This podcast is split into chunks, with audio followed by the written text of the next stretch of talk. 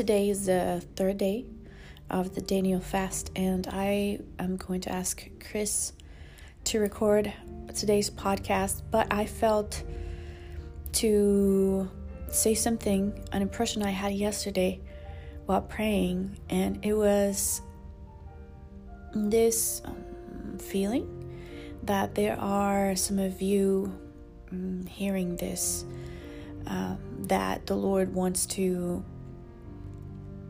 just tenderize your heart.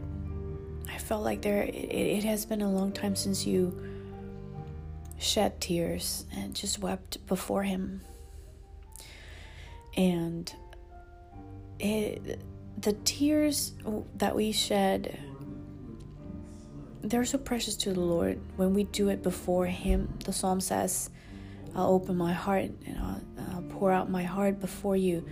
And so he keeps our tears in a bottle, the ones that we actually present to Him, the ones that are just shed in His presence for whatever reason. And it is not the tears that have the power to move the Lord specifically, although He is a God who has such a wide range of emotions.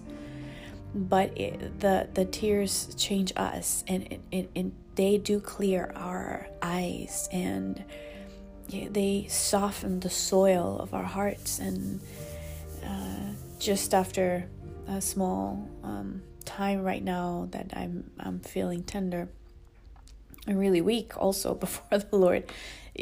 We think prayer, yes, it does strengthen us in our faith and in the Lord. Uh, but sometimes it just uh, makes us feel weak and vulnerable.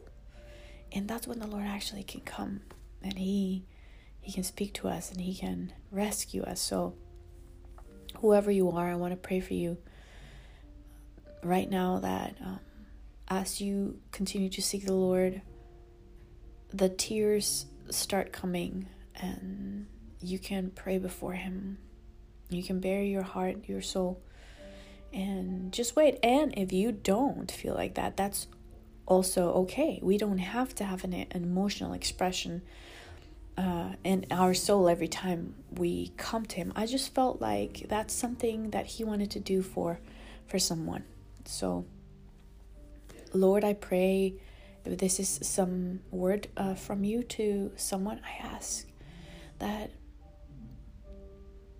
hearts will be tenderized and that tears will be shed as we present our hearts before you and our need, that we would be able to feel that you created us to be sad, to feel the need, to be happy. You created all these emotions, and you're not intimidated by them. We are, but you're not.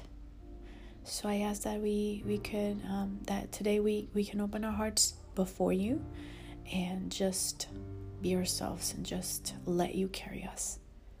Let you carry us through whatever thing we're going through, whatever hardship, whatever sadness, whatever fear of the future, that we can come and put all that at your feet, that we can open our minds and empty, um, empty our concerns, our troubles, and and on our heart before you the safest place.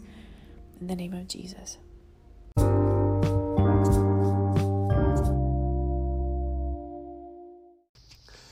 Day three of this Daniel fast. Um, just really feeling good.